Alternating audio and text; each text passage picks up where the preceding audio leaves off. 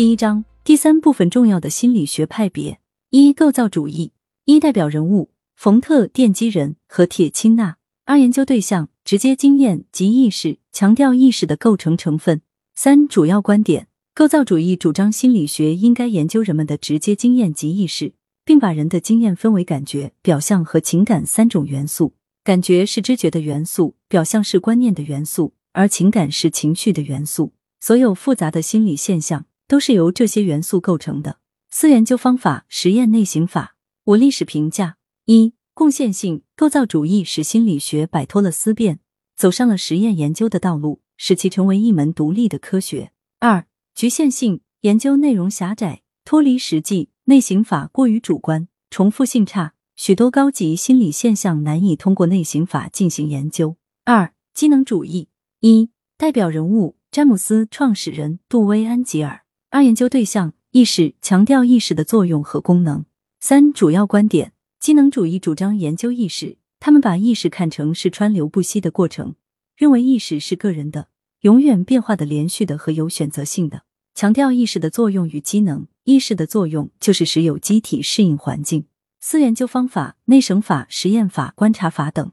我历史评价：一、贡献性推动了美国心理学面向实际生活的进程；二、局限性对其他学派的排斥；三、行为主义。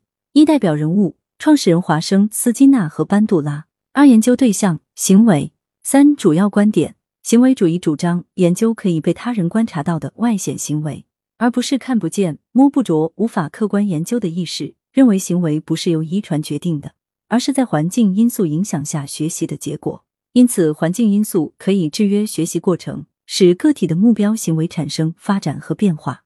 行为主义有两个重要特点：一、反对内省法，主张用实验的方法进行研究；二、反对研究意识，主张心理学研究行为。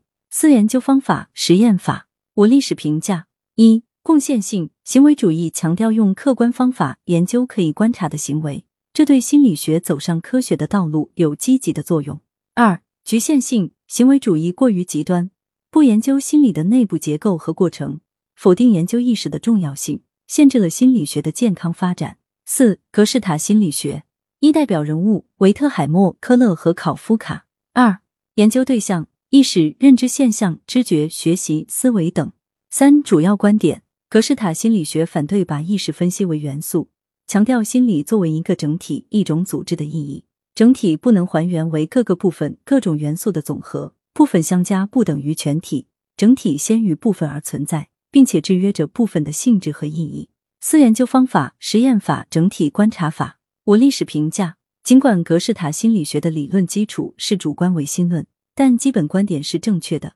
其对于知觉、学习及思维等的研究成果，至今具有积极意义。五、精神分析学派一代表人物弗洛伊德、荣格和阿德勒。二、研究对象无意识、潜意识。三、主要观点：精神分析学派重视异常行为的分析，强调心理学应该研究无意识现象。精神分析学说认为，人类的一切个体和社会的行为都根源于心灵深处的某种欲望或动机，特别是性欲的冲动。欲望以无意识的形式支配人，并且表现在人正常和异常的行为中。精神分析是一种临床技术，它通过释梦和自由联想等手段，发现病人潜在的动机，使精神宣泄，从而达到治疗疾病的目的。四研究方法：自由联想、梦的解析、催眠法、生活实法。我历史评价：一、贡献性重视动机和无意识现象的研究；二、局限性过分强调无意识的作用。并且把它与意识的作用对立起来。早期理论具有泛性欲主义的特点，把性欲夸大为支配人类一切行为的动机。六、认知心理学一代表人物皮亚杰、奈塞尔、纽维尔和西蒙。二、研究对象主要包括感知觉、注意、表象、学习、记忆、思维和言语等心理过程或认知过程，以儿童的认知发展和人工智能等信息加工过程。三、主要观点。认知心理学把人看成一种信息加工者，一种具有丰富的内在资源，并能利用这些资源与周围环境发生相互作用的积极的有机体。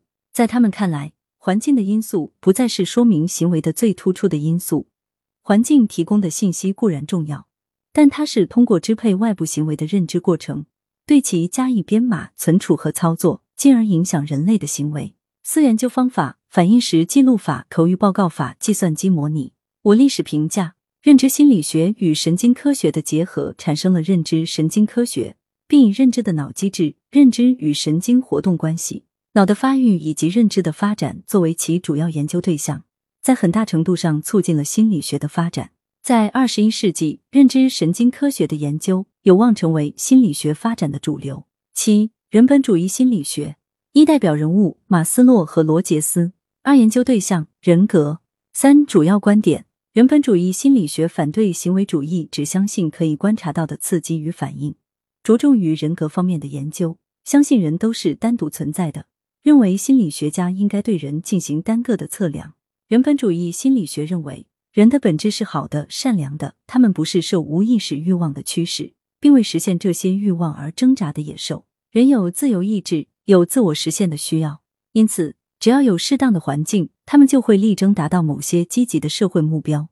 四研究方法没有具体统一的研究方法，更多采用现象学研究方法。我历史评价一贡献性人本主义心理学以人的需要为出发点去研究人性，冲淡了心理学纯科学的色彩，被誉为心理学的第三势力。二局限性人本主义心理学的许多主张还带有纲领的性质。